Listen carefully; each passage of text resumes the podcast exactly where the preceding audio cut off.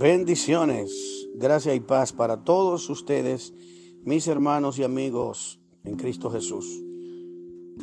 Les damos la bienvenida una vez más para que usted sea, y le pedimos que sea parte de este proyecto de podcast cristiano edificando sobre la roca.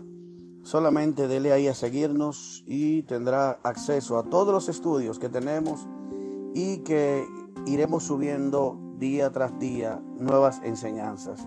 Así que en este momento, sin más preámbulo, queremos seguir iniciando el tema que tenemos para hoy. Y vamos a hacer un análisis sobre la doctrina del rapto secreto.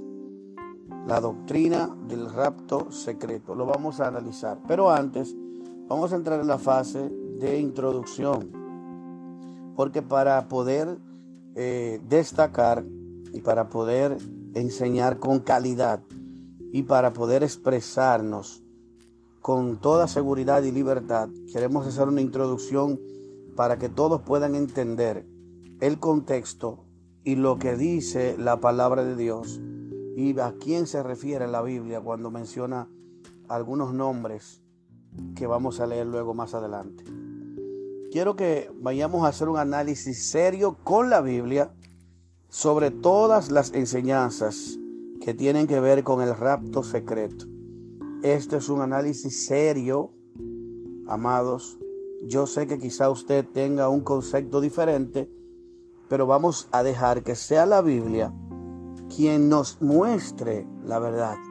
La Biblia dice que la palabra de Dios es útil para enseñar, para corregir, para instruirnos, para hacer todo lo que necesitamos es la palabra de Dios. Tenemos que ser instruidos por ella, guiados por ella. Ella es la luz, ella es el faro que nos guía, ella es la luz que nos alumbra. Jesús dijo, y conocerán la verdad y la verdad os hará libre. Quizás usted y yo, estudiando la palabra, a través de la misma Biblia, podamos ser iluminados y quizás salgamos de muchas dudas y de muchas cosas que no están conclusas en nuestro corazón y nuestra mente. Deja que la Biblia te ilumine, te ayude y te guíe. Vamos a las escrituras. Quiero hacer la introducción primeramente y, y decirles para que puedan comprender. Por ejemplo, la Biblia describe a la iglesia de Cristo, a usted y a mí, de diferentes maneras. Y yo quiero que usted lo pueda entender porque lo vamos a comprobar con la Biblia, que, es la, que cuando la Biblia menciona algunos nombres se trata de la iglesia, de usted y de mí. ¿Ok? Entonces vamos a, a darles para adelante. Vamos a iniciar. La Biblia, por ejemplo, tiene muchos escritores. Cada uno de los escritores, guiado por el Espíritu, inspirado por el Espíritu, habla sobre la iglesia y para la edificación de la iglesia. Pero es bueno que entendamos este lenguaje bíblico. Hay un lenguaje bíblico que yo debo de entender para poder interpretar de manera correcta la misma Biblia, porque ella se interpreta a sí mismo. Por ejemplo, hay personas que tienen un nombre legal. Digo, el nombre legal quiere decir el nombre donde usted le pusieron en el registro de nacimiento, que también lo tiene en su cédula, que lo tiene en su licencia, legalmente tiene un nombre, un segundo nombre, un apellido, como usted fue escrito de la primera vez en los registros legales de nuestras naciones. Es decir, que usted tiene un nombre legal. Usted se puede llamar Ramón, pero también esos, es bueno que entendamos esto, que entre el entorno familiar y amistad, a veces hasta laboral, nos llaman de diferentes maneras. Algunos le llaman por el apellido solamente. Eso sucede también en el play, cuando uno juega béisbol. Te llaman por tu apellido, o te ponen un nombre, o te, pone, o te dicen de dónde eres. Si tú eres de Santiago, te dicen Santiago, Cibao, capital, dependiendo. Pero en el entorno nuestro, nosotros vamos conociendo cómo nos llaman y sabemos responder de acuerdo a la persona que nos está llamando, ¿verdad?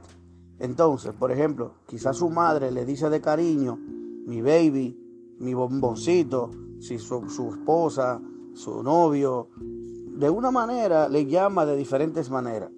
Pero es bueno que entendamos que todos estos nombres a, que, a los que tú y yo respondemos porque nos llaman gente de diferentes maneras y quizás respondemos, ¿verdad? Es la misma manera que la misma Biblia, el mismo Señor, a través de los escritores e inspirado por el Espíritu Santo, le dice diferentes nombres, pero se refiere a la iglesia. Haciendo esta introducción para que podamos entender, quiero que vayamos y entendamos que cuando la Biblia se refiere a varios nombres, entre ellos los santos, se está refiriendo a los que pertenecemos a la iglesia, a usted y a mí. No se está refiriendo a los santos, a los cuadros, no se está refiriendo a esos ídolos, se está refiriendo a los santos, a usted y a mí, que hemos sido llamados a ser santos.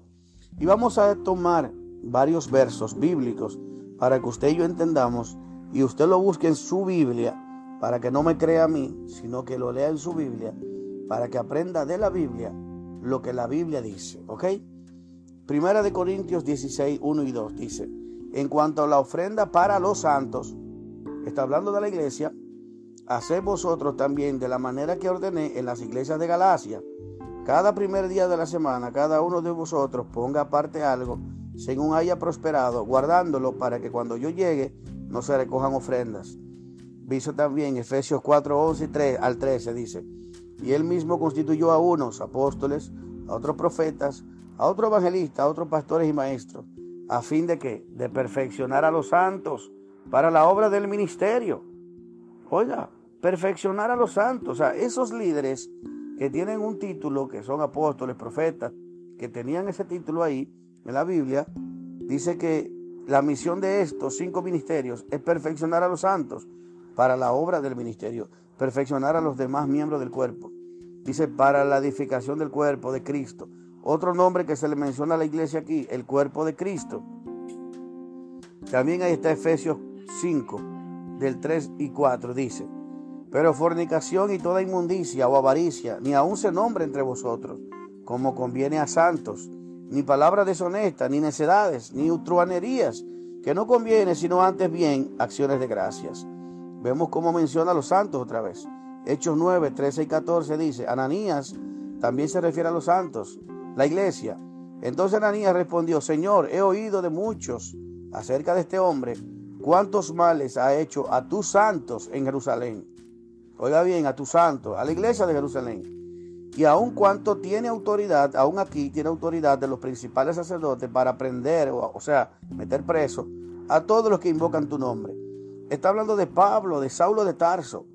Como Ananías, cuando Dios le dijo, ve a orar por él, porque Dios se le había aparecido Jesús y quedó ciego, este hombre estaba asustado y le dice en oración, Señor, este hombre tiene, yo sé toda la fama que él tiene, cómo persiguió a los santos en Jerusalén. Y aún aquí tiene autoridad, le dice. Está refiriéndose a los santos, la iglesia. Filipenses 4, 21 y 22 dice, saluda a todos los santos en Cristo Jesús. ¿Tú Claro, los hermanos que están conmigo os saludan. Todos los santos os saludan. Está viendo que es la iglesia que estaba con Pablo. Le está diciendo a los hermanos que están en Filipo que le mandan saludos, los santos que aquí le mandan a los santos saludos de allá. Y especialmente a los que están en casa de César. Ahí está hablando. Primera de Corintios 1 y 2. Esto es uno de los que habla más claro. A la iglesia de Dios que está en Corinto. A los santificados en Cristo Jesús. Oigan, llamados a ser santos con todos los que en cualquier lugar invocan el nombre de nuestro Señor Jesucristo, Señor de ellos y nuestro. O sea, hemos sido llamados a ser santos, dice aquí. Y a todos los santos de Dios en Cristo Jesús, que hemos sido santificados y que estamos llamados a ser santos. Hechos 26, 9 y 10 dice, yo ciertamente había creído mi deber, había creído mi deber de hacer muchas cosas contra el nombre de Jesús de Nazaret, lo cual también hice en Jerusalén. Mira lo que Pablo está corroborando, lo que Ananías dice habiendo recibido poderes de los principales sacerdotes, y cuando los mataron yo di mi voto. Dice, yo encerré en cárcel a muchos de los santos, habiendo recibido poderes de los principales sacerdotes, y cuando los mataban o los mataron, yo di mi voto. O sea, él está conformando, corroborando lo que Ananías mencionaba, de que era terrorífico este hombre. Aterrorizaba a los santos, los perseguía, los apresaba, los arrastraba, hasta de las casas los sacaba. Está hablando del apóstol Pablo, que antes era Saulo, cuando era un perseguidor de la iglesia. Romanos 16, 1 y 2 dice, también que seguimos indagando, ¿verdad? Dice, está claro, amados, seguimos, quiero decir esto, eh, a la iglesia, a nosotros, los que guardamos los mandamientos de Dios, su palabra, y tenemos el testimonio de Jesús, sus santos son los que se han apartado del mundo para vivir conforme a su palabra. La iglesia está llamada a ser santa. Esta es la verdadera iglesia de Jesús, la que se santifica y se aparta del mundo, la que no se parece al mundo, la que es diferente, la que es luz en medio de la tiniebla, la que es sal de la tierra, la que se, se distingue a diferencia de la iglesia mundana. Hay una iglesia santa que es apartada, que brilla en la oscuridad, que tiene la santidad de Dios, que tiene los frutos del Espíritu, que la santidad de Dios, para que no se equivoque, no está en la ropa, tiene que ver con la ropa, pero no es la ropa solamente. Así que seguimos más adelante. Primera de Pedro 1, del 13 al 16, dice, por tanto, ceñidos vuestros lomos de vuestro entendimiento, sed sobrios y esperad por completo en la gracia que se os traerá cuando Cristo sea manifestado. Como hijos obedientes, no os conforméis a los deseos que antes tenían, estando en vuestra ignorancia sino como aquel que os llamó es santo, sed también vosotros santos. Sed, santo en toda vuestra manera de vivir, porque Cristo está, sed santo porque yo soy santo. O sea, Cristo es santo y quiere que la iglesia suya sea santa. También vemos la, la comprobación, como dice la Biblia, que es un requisito primordial. Sin santidad nadie verá al Señor. Hebreos 12, 14. Sin la paz, siga la paz con todos y la santidad sin la cual nadie verá al Señor. Entonces, vamos a ver qué dice la Biblia. La muerte de su santo es vista con estima por el Señor. Salmo 116, 15. Estimada es a los ojos de Jehová la muerte de su santo. ¿A quién se está refiriendo? A los que siguen a Cristo, a los que siguen al Señor, a los que obedecen los mandamientos, a los que cumplen su palabra, a los que tienen el testimonio de Jesús, a los que son un pueblo escogido, a los que son un linaje santo. Eso es lo que se refiere. Bendito Dios. ¿Y qué dice la Biblia sobre los santos?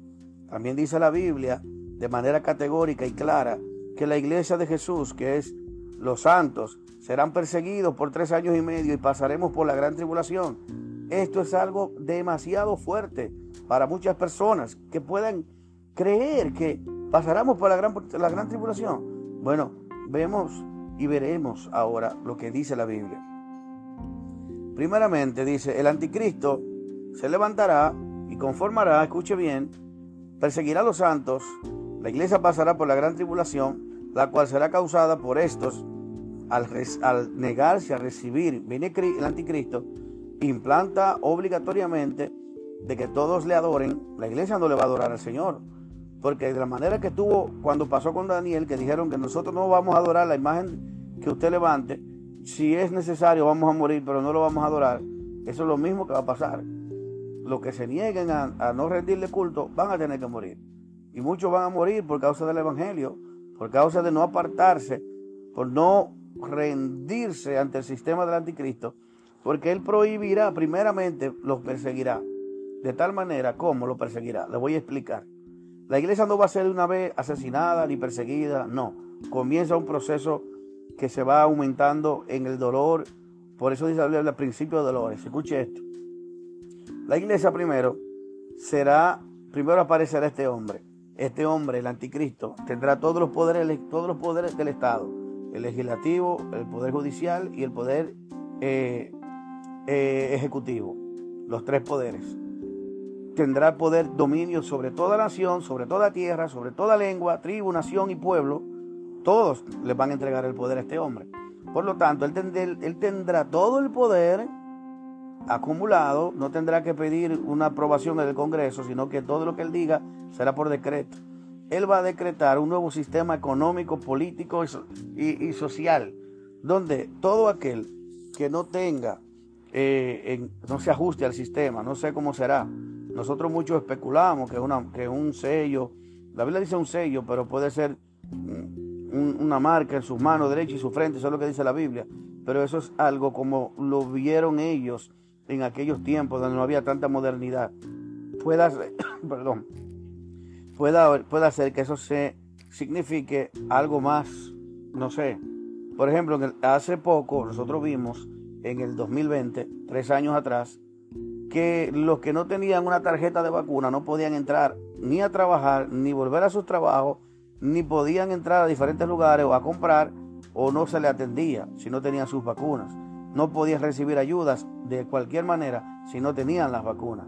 Era una manera de presionar a la gente para que obligatoriamente se sujetara y lo hiciera. Esto no es casualidad, esto es una práctica a nivel mundial que se llevó a cabo como una manera de un, como un prototipo. Esto mismo sucederá, pero de manera definitiva. O sea, la iglesia, los hermanos en Cristo Jesús, como usted y como yo, vamos a, a ver, porque este anticristo se levantará y será, hablará cosas malvadas contra la iglesia, contra Cristo, contra Dios, y él se autoproclamará Dios. Como él recibirá el apoyo de la mayoría y de los poderosos y del mundo, entonces la iglesia se va a ver en una situación donde él la va a acorralar, trayendo esas leyes para que todo aquel que no se ponga la marca de la bestia en la frente de su mano, como le expliqué antes, no sé cuál tecnología usarán, pero diría ahí que todo aquel que lo haga, entonces, escuchen, perderá su salvación porque es negar a Dios primeramente y aceptarlo a Él y a su sistema. Por eso la iglesia será perseguida. Pero cuando Él vea que la iglesia se niega y que no acepta, lo va a ver como una rebeldía y se va a aumentar su ira y va a comenzar entonces a perseguir. Y de la misma manera que Pablo tenía cartas, una ley que podía sacar de las casas a todo aquel que no, eh, que fuera cristiano, que fuera del camino, él tenía autoridad para sacarlo, que lo vivió la iglesia con Pablo, que Ananías incluso lo dice, cómo este hombre aterrorizaba a las personas, iba de lugares en lugares, que incluso iba a Damasco, que de camino a Damasco, a Siria, que era la capital, oiga bien, Damasco, la capital de Siria, allá tenía autoridad todavía para perseguir a los cristianos y matarlos. Y él dice que daba su consentimiento, sí, mátenlo. Esteban fue el primer mártir que la Biblia menciona de esa persecución que se levantó. Y esto es la tipología de lo que va a suceder. Tendrán leyes que podrán perseguir al cristianismo. Por eso dice también la Biblia que no habrá padre para hijo ni hijo para padre. Pero vamos a la palabra. Daniel 8:24 corrobora todo esto. Y su poder se fortalecerá. Escuche bien. Mas no por fuerza propia y causará grandes ruinas y prosperará. Se habla del anticristo y hará arbitrariamente, o sea, no tendrá justicia, será injusto. Todo con arbitrariedad, todo con injusticia de lo que él quiera. Y destruirá a los fuertes y al pueblo de los santos. Es decir, le dije en un tema anterior que este hombre va a hacer guerra contra tres naciones, tres reyes poderosas, los va a destruir, va a venir primero con guerra. Esta va a ser la más, uno de los eventos más claros y trascendentales que la iglesia va a estar activa y presente y viendo todo esto este no solamente destruirá esas naciones, sino que también todas las naciones le darán el poder y dominio y autoridad. Un punto importante que ustedes vengan y entiendan. Las Naciones Unidas tendrán un, papel preponderante. La OEA también, todas todo ese conjunto de naciones que pertenecen a esos grupos se unirán a, un, a una. La OTAN. Y también otra cosa, también la OMS, la Organización Mundial para la Salud, que fue lo primero que utilizaron como, como chivo expiatorio para, para comenzar a controlar al mundo eh, de manera arbitraria. Todo el mundo perdió los derechos, te obligaban a no salir de la casa, te obligaron a ponerte la vacuna y te obligaron a que tú no tuvieras opción, porque si no te vacunabas no podías trabajar, no podías entrar a una farmacia a comprar, no podías entrar a un supermercado a comprar la misma, eh, eh, el, tapaboca era obligatorio. O sea, todo es obligatorio, va a ser obligatorio. Y entonces vamos a pasar de perder nuestra libertad. Y por eso dice ahí que se hará arbitrariamente. Veamos también que dice, uno de los puntos que Daniel 8:24 dice que destruirá los, fuertes, destruirá los fuertes y al pueblo santo. Apocalipsis 13:12 también habla de la persecución. Y se le dio, se le permitió hacer guerra contra los santos. Oiga bien, todos a una le dieron el poder y autoridad para hacer guerra contra los cristianos, contra la iglesia. No solamente contra los santos y vencerlos. También se le dio autoridad sobre toda tribu, lengua, pueblo y nación. O sea, tendrá poder mundial para perseguirlo, para maltratarlo y para atormentarlo y matarlo hasta que renuncien a su fe. Esto es necesario porque no podemos hacer una sola doctrina de un solo versículo y mucho menos de, una doctrina de, de cosas que ni siquiera versículo tiene. Por eso tenemos que buscar los versos bíblicos que son la prueba, el contexto exacto y que son también la evidencia de que estamos hablando con la verdad. No nos interesa engañar a nadie. Daniel 7, 21 y 22 dice lo siguiente. Y veía yo este cuerno, hacía guerra contra los santos. El cuerno que él dice que hacía guerra contra los santos es el anticristo. Y los vencía. Otra vez, Dios hablando.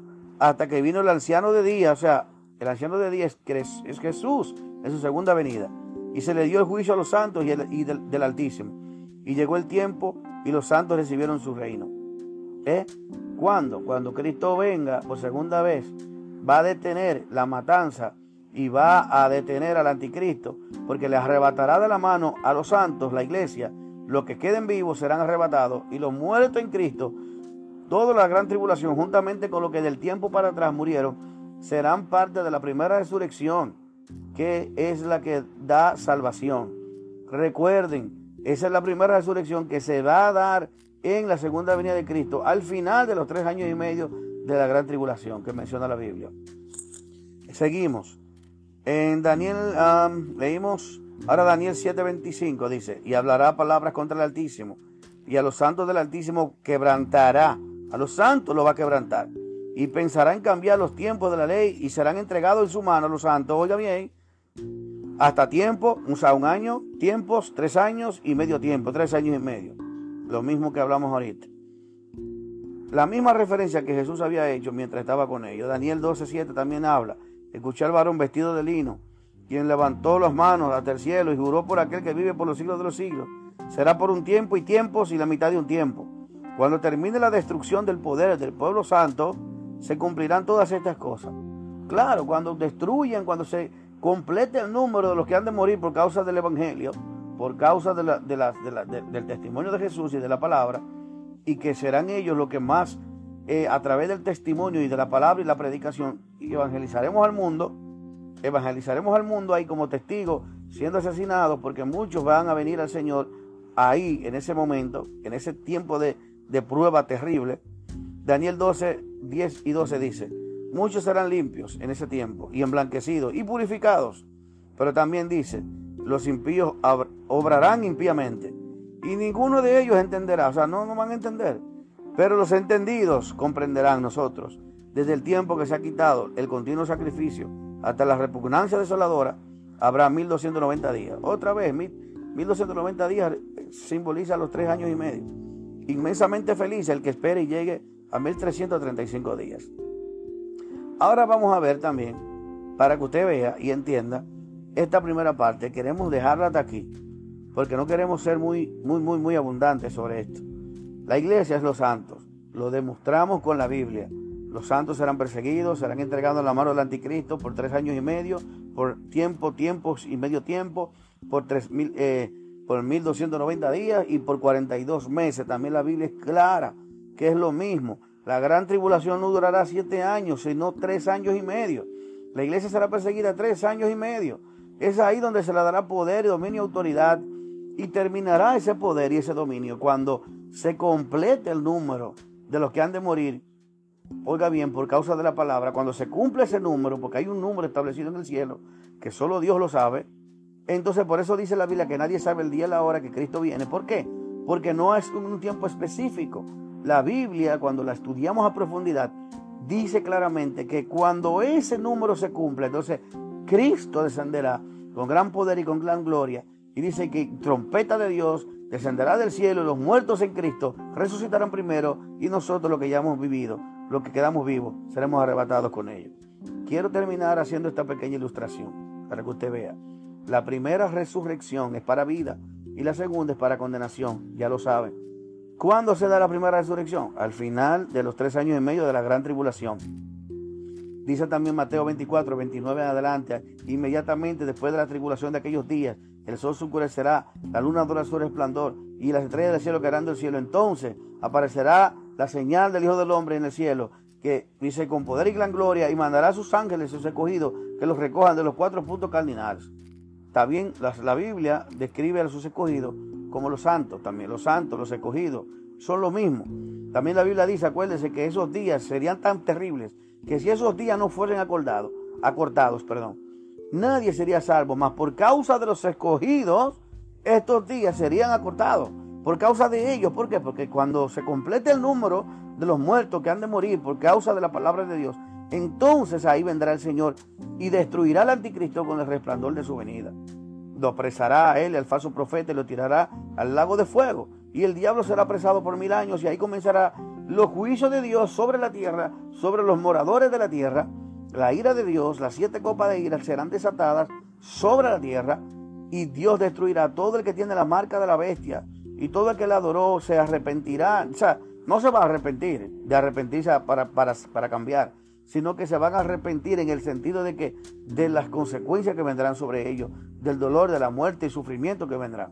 Ahí viene la ira de Dios y al final, entonces, cuando la ira de Dios sea derramada y desatada sobre la tierra, entonces luego Dios va a establecer el reino de Dios para eternamente y siempre. Escuche esto, escuche esto, muy importante para cerrar con este tema y para continuar con la segunda parte. Es necesario que entendamos, muchas personas de estas dicen que la iglesia será arrebatada antes de la gran tribulación, pero erróneamente dicen que la gran tribulación durará siete años. La Biblia nunca dice que la gran tribulación durará, siete años.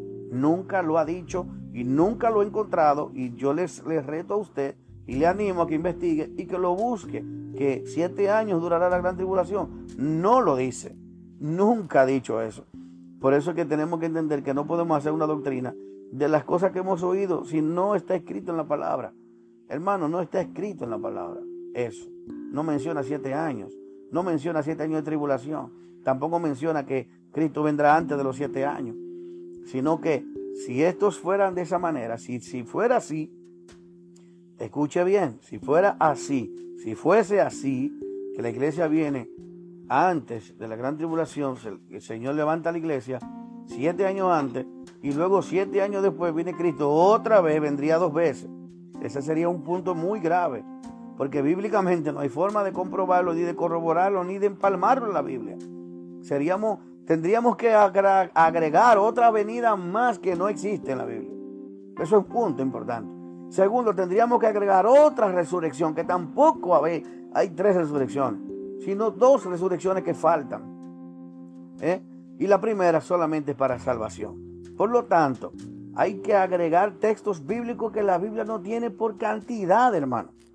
Primero, si la iglesia se va siete años antes de la gran tribulación y los muertos en Cristo son resucitados, escuche bien, entonces, en la primera resurrección se fueron todos los muertos en Cristo antes de la gran tribulación. Los muertos de la gran tribulación tenían que resucitar, en, tienen que volver a resucitar, porque ya son muertos. Primero, si ya se fue el vuelo de la gran tribulación, se fue el, primer vuelo del rapto, entonces la Biblia dice que estos muertos, los otros, la segunda, la segunda resurrección, no tendrá lugar sino hasta después de mil años más. Es decir, que hay una diferencia entre mil años, entre una resurrección y otra. Por lo tanto, entonces no encaja que esos muertos de, que mueren en la gran tribulación tienen que haber sido resucitados para estar con el Señor. Entonces no pueden estar en la presencia de Dios. Amén. Tendrían entonces que resucitar en otra ocasión antes de los mil años, que la Biblia tampoco dice que en medio de la primera y segunda resurrección, entonces va a haber otra resurrección que no lo dice, sino que una primera resurrección se ejecuta en ese momento y luego para la segunda necesitan mil años. Pero ¿cuál es el problema también?